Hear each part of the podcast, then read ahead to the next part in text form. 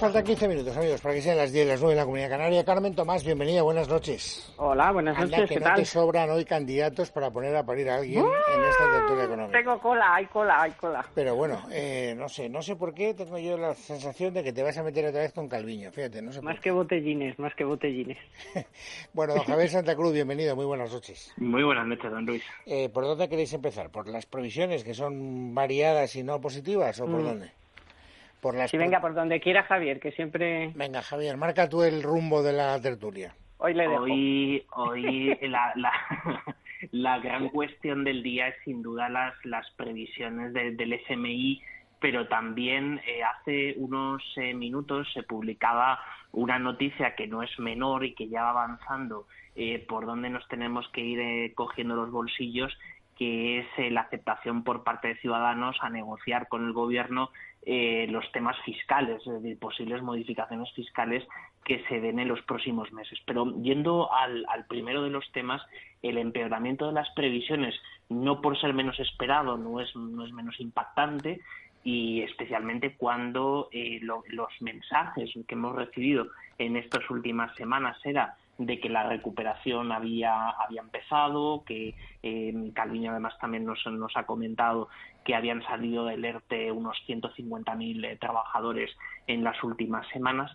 Eh, una cosa es que hayamos salido del fondo, pero otra cosa muy distinta es que haya comenzado la recuperación, porque eh, si decimos que ha comenzado la recuperación tenemos que estar más o menos seguros de que no vamos a recaer o de que no hay una probabilidad muy grande de que en los próximos meses podamos, tener un- una caída importante como la que hemos tenido entre los meses de marzo y del mes de mayo. Y eso lógicamente no está claro porque si hay una cosa que la crisis del 2008 nos enseñó fue que las crisis son mutantes, es decir, van cambiando, eh, van pasando de una, de- van manifestando, mejor dicho, de unas formas a otras y en esta ocasión pues no es tanto que adivinemos cuál va a ser la mutación de la crisis en los próximos meses, sino que estemos lo suficientemente preparados para que lo que nos venga lo podamos afrontar. Bueno, eh, yo también comparto que, claro, hoy ha sido un día, es que no solamente el Fondo Monetario, es que también ha sido la IREF, es que también ha sido el Banco Central Europeo, eh, pues bueno, el Banco Central Europeo que ya ha dicho que hasta prácticamente finales de 2022 esto no se va a volver a los niveles previos a la crisis. Y la IREF, que solo de momento mm, ha dado lo- sus expectativas para este trimestre, pues habla de una caída del 14%, pero yo leyendo el artículo digo ya, pero un momento, solamente ha tenido en cuenta, porque ha tenido acceso al 40% de los datos para hacer esa previsión. Es decir, que podemos estar, que acordaros que la previsión del Banco de España para este trimestre es de una caída del 23%, pues bueno, eh, quiero decir que hoy ha sido un muy mal día para el gobierno, pero ellos enseguida lo tapan con cualquier cosa y, y hoy nos lo han querido tapar con lo buenos que son que el impuesto a los ricos no va a salir y la banca pública tampoco.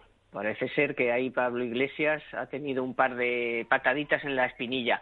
Pero claro, mm, tú decías Calviño, es que Calviño es como un fijo en la quiniela ya. O sea, hoy. No, yo, pero ¿sabes por qué creía que te ibas a meter con Calviño? Porque después de todas esas previsiones que habéis enumerado, Ha sale dicho que Calviño y dice que ven Sí. muestras de recuperación. Digo, chico, Vamos, que todo fenomenal, que además un millón de personas han salido del ERTE. Es que si a estas alturas todavía estuviéramos con, con los casi cuatro millones de personas en un ERTE y además se le olvida que hay casi cuatro millones de personas en el paro.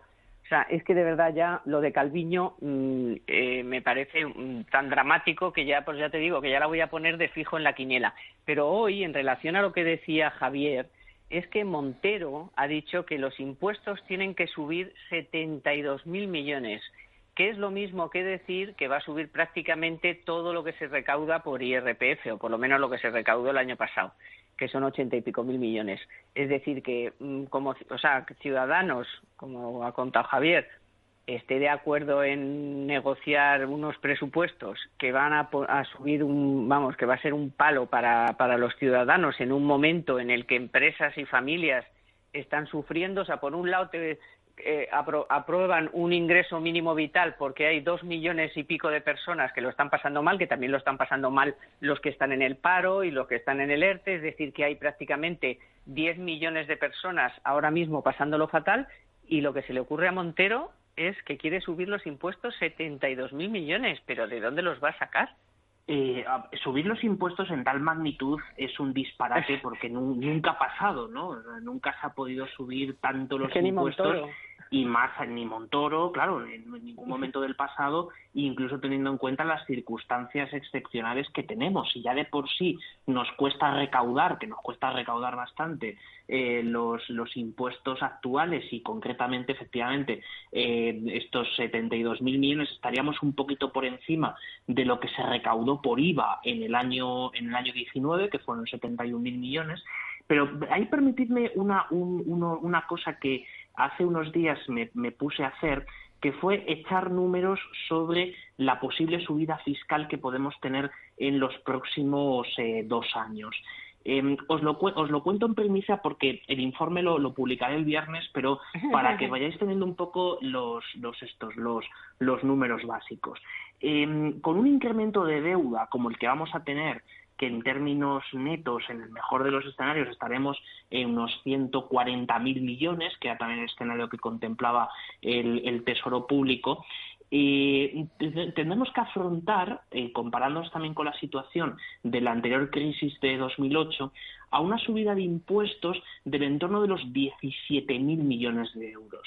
Con lo cual, si hacemos la cuenta eh, por, per cápita y también por, y sobre todo por familia, nos sale a razón de 913 euros de subida de impuestos por familia y por persona estaríamos en 365 euros. Con lo cual, em, creo que es bastante evidente y cada, y cada día que pasa lo vemos de una manera más clara que esto va a terminar en una subida fiscal.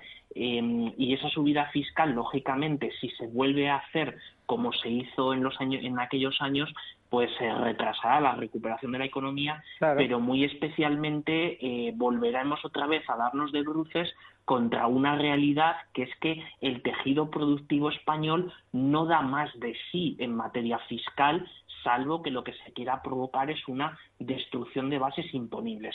Eh, tened en cuenta que siempre estamos con la misma cuestión de que eh, recaudamos siete puntos por debajo de la media de Europa, que la presión fiscal es baja es totalmente falso. Es decir, eh, el, PIB de España y su composición y el tamaño de las empresas, el, el, tipo de sectores productivos que tiene España no tiene nada que ver con los de Alemania, con los de Francia o con los de otros países. ¿no? Entonces, nuestra, nuestra potencia recaudatoria y sobre todo en algunos impuestos es eh, significativamente menor. Entonces, ahora si Ciudadanos se abre a negociar, eh, a negociar el, posibles, eh, cuando dicen modificaciones tributarias, es básicamente subir los impuestos, pues veréis cómo no se plantean ni ellos ni el gobierno el único impuesto que habría que racionalizarlo y que habría que darle una vuelta de arriba abajo, que es el IVA. Porque el IVA es lo más impopular que hay y qué es lo que ha dicho el Banco de España, que de tocar algo, tocar el IVA, que no es que estemos de acuerdo en que suban los impuestos, pero eso fue lo que dijo básicamente Hernández de Cos. Yo hay una cosa que no entiendo. Hay un comité de expertos, de 100 expertos, que por cierto es como lo del experto sanitario, que tampoco sabemos, excepto un nombre o dos, quiénes son esas 100 eh, personas, que hay muchos economistas, parece ser, que están asesorando al gobierno. ¿Qué está haciendo el gabinete económico que hay en la Moncloa? Ahora Calviño monta otro gabinete, por lo visto, con gente del Banco de España y de la CNMV. Ha habido una cumbre empresarial donde más de 100 empresarios de todos los tamaños, colores y de todo, que están diciendo lo que, lo que se necesitaría hacer para que esto funcione. Entonces, ¿con quién, ¿a quién hacen caso? ¿A ¿Escuchan a alguien? Porque es que yo de verdad no lo entiendo. O sea, tienen tres comités abiertos, eh, a 100 empresarios hablando y, eh, y, van por estos derroteros que es todo en contra de la recuperación, en contra de lo, de lo del sentido común y en contra de lo que va a todo esto se va a cruzar lo de Europa, que no es por nada, pero ya os dije yo que no, no, nunca, no me suelo apuntar a yo ninguna medalla porque no es cuestión, pero ya sabía yo que no iba a pasar nada en esa reunión. Al final ha sido una de las más cortas que ha vivido la Unión Europea y se han citado para el 15 de julio y hoy ya eh, la presidenta de la comisión ya habéis, ya habéis visto ha dicho que bueno que a lo mejor en junio llega algún euro de, de unos 300 y pico. Entonces, mmm, o sea, el que de verdad no se estén tomando en serio esto y estén aquí hablando otra vez de brotes verdes y de que todo fenomenal porque 150.000 trabajadores que estaban en un ERTE han vuelto a trabajar, es que hasta ahí podíamos llegar. Yo de verdad estoy alucinado, estoy, estoy muy preocupada. ¿eh? Hablando de los ERTE, eh, ¿por qué no se llega todavía a un acuerdo? Hoy era el día de la fumata blanca y al final, aunque dicen que han avanzado posiciones, tampoco han eh, firmado ningún acuerdo. ¿Tiene sentido eso para vosotros?